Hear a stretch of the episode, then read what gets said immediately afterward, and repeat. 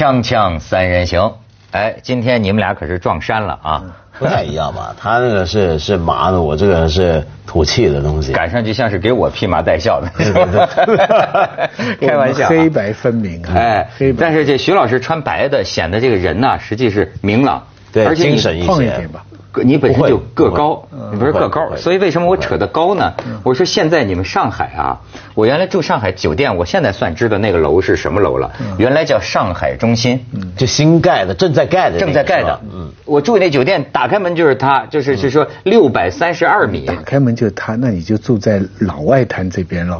啊 是啊，那那这里不是半岛就是 啊，腐并不是只有官员才能腐败，我们也能腐败。那那个六还有很多的，包括一个青年旅店也在那边。你说对了，也有一家。我为什么不能是在那儿跳蛙呢？就是啊，真是。我今天我还看到说你们上海创纪录了，说它是六百三十二米，而且呢说啊，呃，这个概念叫什么呢？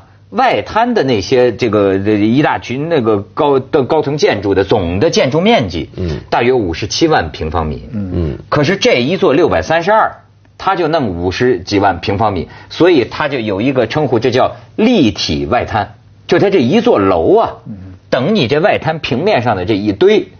啊，就是就以面积来算，建筑面积来算，所以这就是中国最高楼啊！人民日报都很关心这个话题啊。你可以看看这个这个照片。前一阵本来文道还想提提的一个事儿，你看这就是这就是这个是吧？徐老师很熟悉吧？我熟悉，这个我我有直接的关系。啊，这待会儿再说啊，咱先看跟文道有关系的长沙的这个楼。这个跟我没什么关系。这个楼我觉得像是湖南卫视造的，因为这名字很像他们那个湖南卫视播的那种电视剧啊。叫什么来着？什么天空之城之类？这叫空中城市啊。嗯。一座两百层的节能节财坑呃不是坑 坑爹建筑，抗震抗震建筑不是坑震建筑，一座十万人的没有汽车的城市。可不嘛，只有电梯、火车是吧？嗯，这这这这这两个，现在徐老师说说，那中心跟你有是上海中心跟你什么关系？呃，有两个关系。第一个关系是叫我非常的痛心，我们以后私下再说，好吧？第一个不讲。本来有一栋是你的，不 是不是，反正是有一个伤心事。嗯。第二个呢，是我女儿三年前到那里实习，就 Gensler 学建筑的，是 Gensler。Gensler 就是造这个这个大楼的这个美国公司，它是世界上最大的建筑设计公司之一。嗯。那么我也跟这个这个上海中心的设计师叫夏军啊，一起吃过饭。嗯。你看，这算是有关系了吧？是吧？那个是在三年前哈，那个时候正在盖。那么我看到它的设计效果图。跟现在画的设计效果图有点出入，有点不一样。现在画的最近看到的设计效果图是这样转上去的，嗯，有点像旋风这样转上去。它这个外面的幕墙是好像是全世界最大的，嗯，原来看到的是好像又是稍微有点不一样，嗯。那么呃呃，里边据说都是很贵啊，里边有很多的电梯啊什么，它会改变这一带的这个天空线。嗯，那个呃，它跟旁边那个环球中心跟经贸大厦三个在一起，呃，更重要的是，陆家嘴的那一小块地方，嗯，它是最后一栋了，再没了，就是以后这一块地方再没有。其实它的地方并不大，就那么两两两个篮球场那么大，然后它往上发展到，呃，好像两百亿吧投资，两百亿，呃，在外滩这个地方，我觉得。好像还有它的必要，因为首先第一个，陆家嘴已经是寸土寸金了，嗯，所以你能够创造出这么多的面积，你的经济效益就非常高了。下面已经陆小陆家嘴这一段已经是全世界好像是以面积算是。骗钱骗的最，就是吸引钱吸的最多的，吸金吸的最多的一个地方。嗯。那么他在那里盖，肯定也还是继续这样这样这样做，作为我们小时代的一个标志。对对。小时代的一个标志。郭敬明的理想肯定是住在顶层。他曾经一度宣传过，他说他买了旁边的汤臣一品的什么房子，但是上次做节目的时候问他，他说人家瞎说的。啊。不过我看到照片，好像他有有炫那个那个地方的住宅啊。对，那就是他呀能想到的最好的生活了，嗯最好的世界。其实，所以说，我觉得他们这个骂郭敬明啊，我真的完全就呃觉得没有必要。但是，但是在建筑界来讲，那个 Gensler 并不是一个以设计名声非常好没错，它是一个他都知道，没错他是一个大规模商业这么一个公司，是个商业大楼建设者它现在在上海中心这个业绩在。中国很多很多的二三线城市都请着他们去盖摩天大楼，没错发死了。对这都是美国人盖的。现在全世界在建的摩天大楼里头，你知道有多少在我们神州大地吗？百分之八十七。你怎么定义？全球正在建的高楼就叫摩天大楼，它是有个概念的。全球正在建的，这是三呃呃三百多公尺以上的。对，百分之八十七正在中国，这还不算叫停了的。你想，叫停了，和长沙那个，你你说不就叫停了吗？对，长沙那个没没有叫停，他人家发布了，说我们根本没有开始。哦根本没开始，其实就是被停掉了嘛，那就是不不，那还要建吗他呃不知道，他只是那天那个仪式啊，只是远大集团自己的平地仪式。哦，他乡下有一块地，他到那里评一评，拿了个土铲一铲。真是因为他还没有通过审批，就是哦你知道中国盖楼，你知道那个这个 Gensler，我就盖上海中心的那个美国的老板，在美国接受采访，人家就问他，他讲到那个设计师夏军吧，你知道他称赞他什么？他一点都没讲他设计的怎么高，他说啥？我真想不到啊，他怎么认识这么多的人？他几乎什么人都可以认识。你你你你明白了这句话吗？就是在中国盖房子，你别只看这个高度，嗯最主要是你这个关系网的广度要宽。啊你明白吧？你你这个这个是非常重要。这个这个，当然夏军是个非常非常有才华的设计师了。但在中国，你除了设计房子以外，你要有大量的经济来应付。这个远大集团的那个长沙那个东西，纯粹是一广告。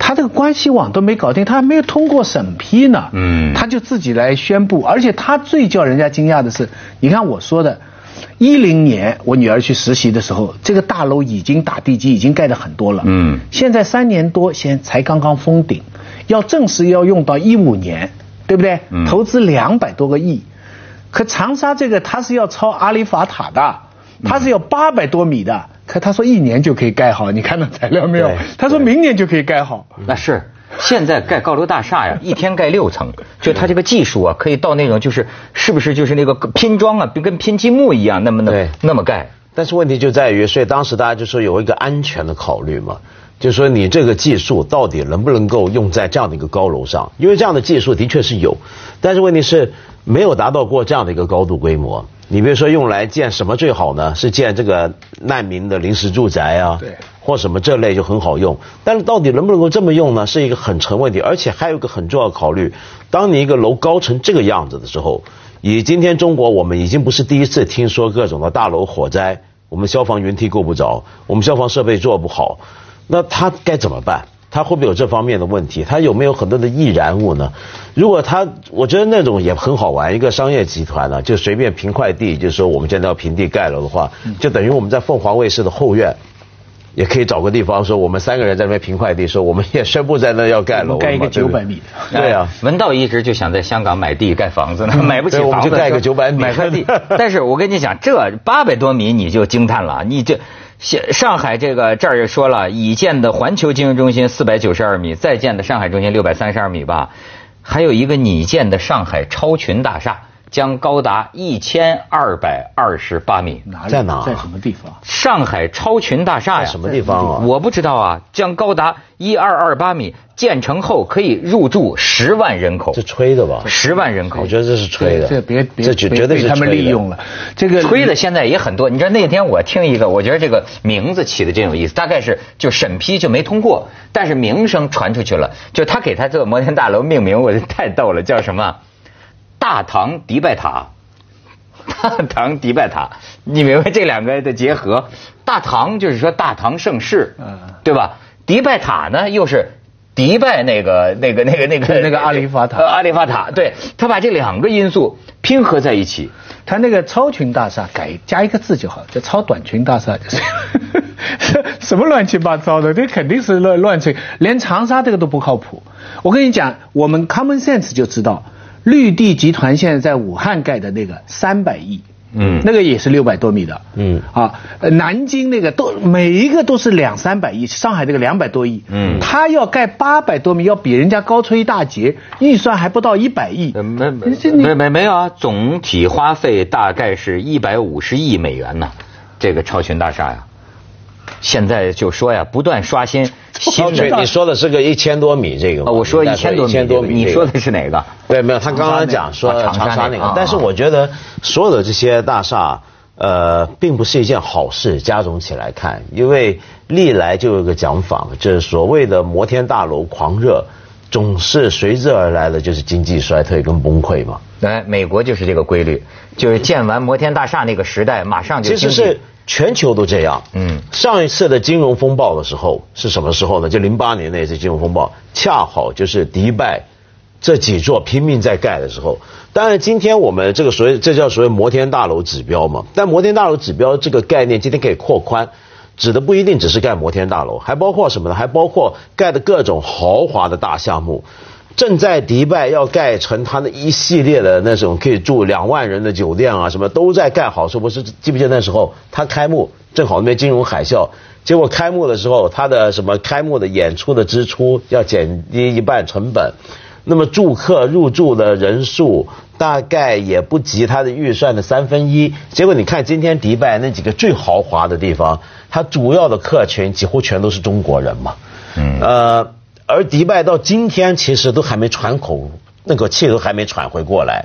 包括他那时候做那个什么棕榈岛，就是包括一个世界地图啊，那时候吹的多牛，对不对？说谁谁谁去住意大利了，指的就是他那个铺出来的人工岛的意大利那一块。是是是。那那个意大利那块呢，上面还真的很多意大利餐厅。结果我看到很多人说去吃啊，说难吃的要命，几乎是像比迪士尼乐园的那个那个小披萨吧都还难吃。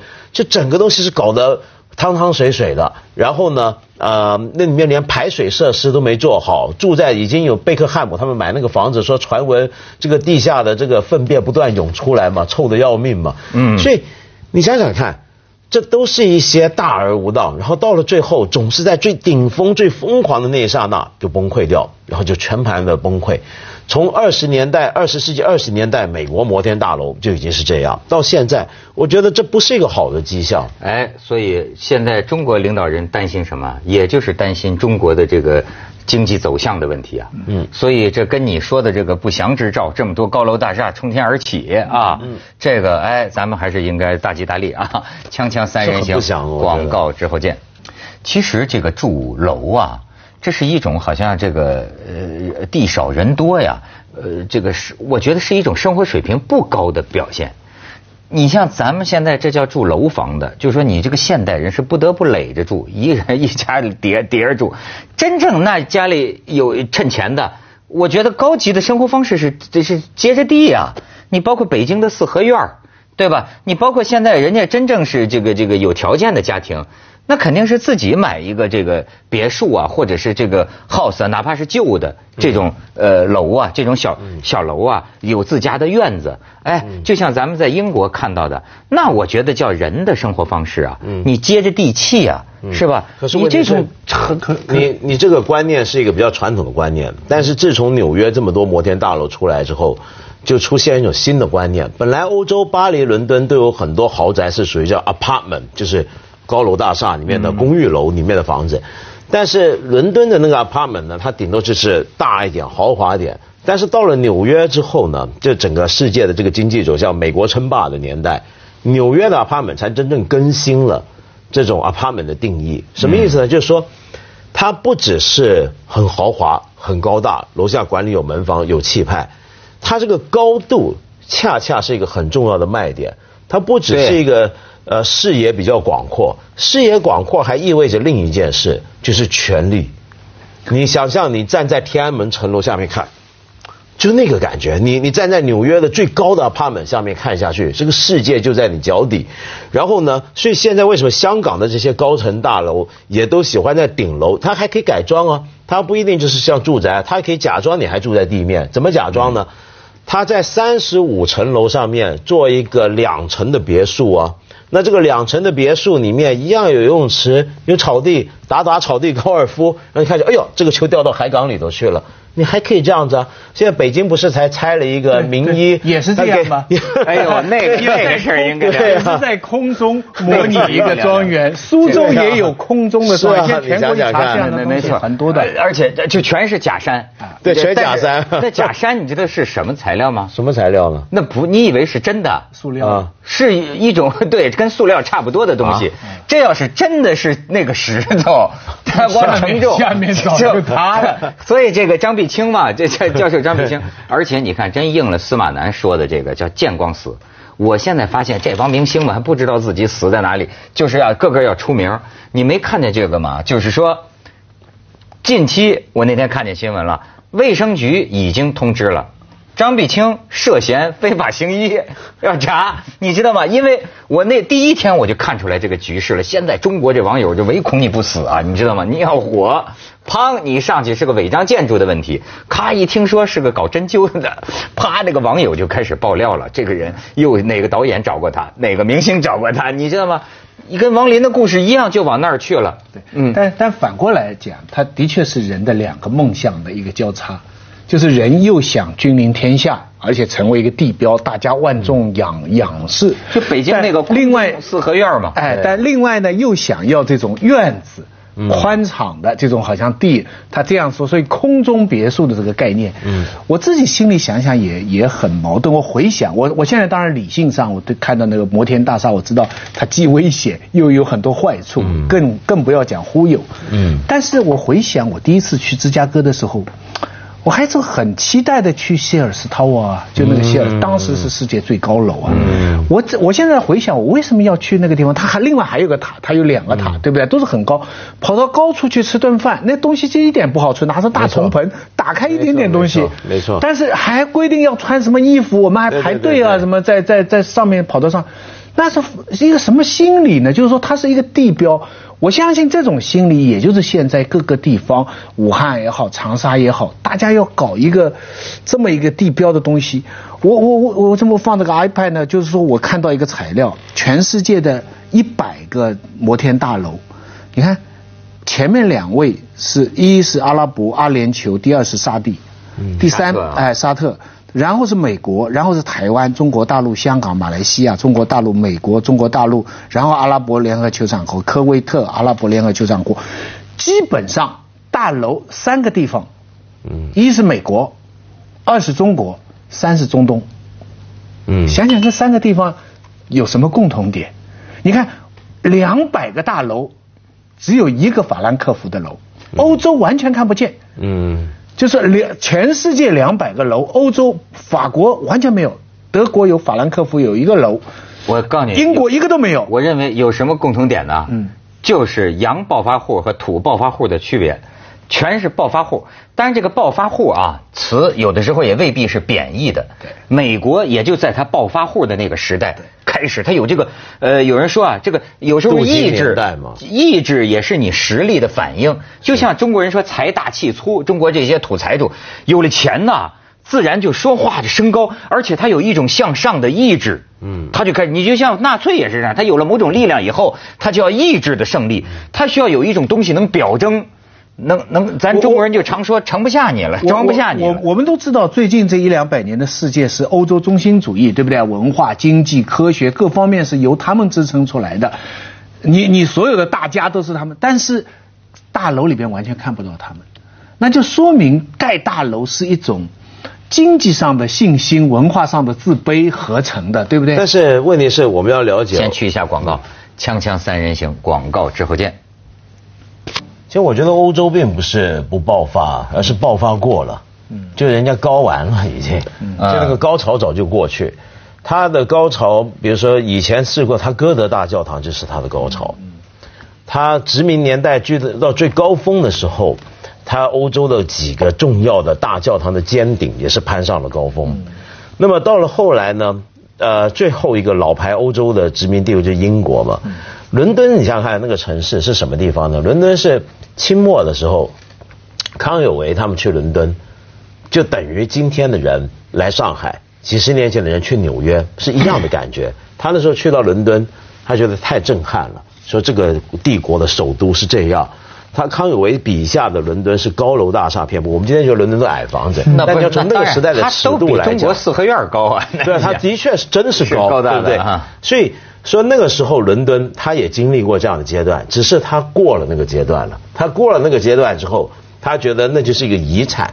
而遗产这个东西呢，从现在美学角度来讲就要保护了，所以欧洲城市不可能再给你盖摩天大楼。嗯，你怎么可以允许空间了？对，它就算有，它不会让你盖一个摩天大楼高过它原有的教堂中心。对，那个是城市中心，我不允许这样的一个丑陋的建筑。不需要那种新的，它不需要了。大家都觉得那不漂亮。对，我问过瑞士的人，我说为什么你们一个高楼也没有？他们觉得不漂亮。当然啊，就一般老百姓就有这么一个概念。不过我们不离离开这些远大的美学的这个考虑不讲哈，就技术上来讲，我有几个担忧，我但愿我的担忧都是多余的。长沙那个哈，它是一个阶级，它它你没看到它那个方案啊，听叫人很不舒服。它下面是小户型，是当中是中产。在上面豪华型，给富这成功人士住的。中国社会各阶级哈，金字塔底端到底。接着为您播出《西安楼观文明启示录》。